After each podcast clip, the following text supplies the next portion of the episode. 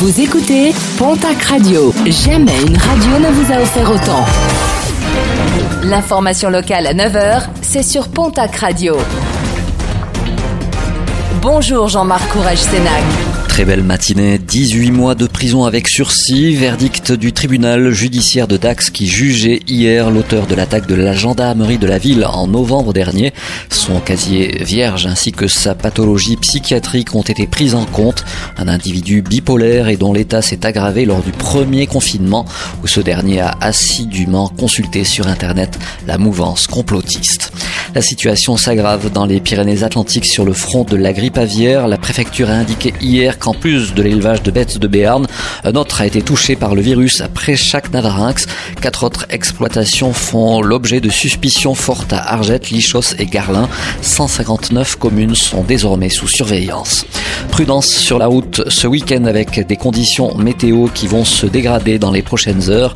Les températures basses vont subsister et un nouveau front nuageux va arriver avec des précipitations et notamment de la neige attendue en pleine dès demain après-midi. Des conditions de circulation qui seront également difficiles en montagne. Le programme sportif de ce week-end avec en rugby la 14e journée de top 14, pas de match pour l'aviron bayonnais qui devait se déplacer à Toulon.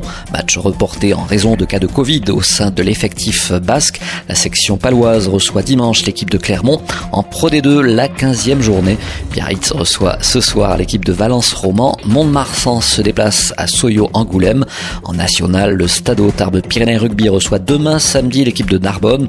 Un match retransmis en direct sur YouTube. En basket Ligue féminine, à noter le déplacement demain samedi du TGB à la Roche-Vendée. Basketland affrontera de son côté l'équipe de Bourges, le 500e match en Ligue féminine de Céline Dumerc. Et puis en football, la 19e journée de Ligue 2, le POFC malmené au championnat reçoit ce soir l'équipe de Chambly.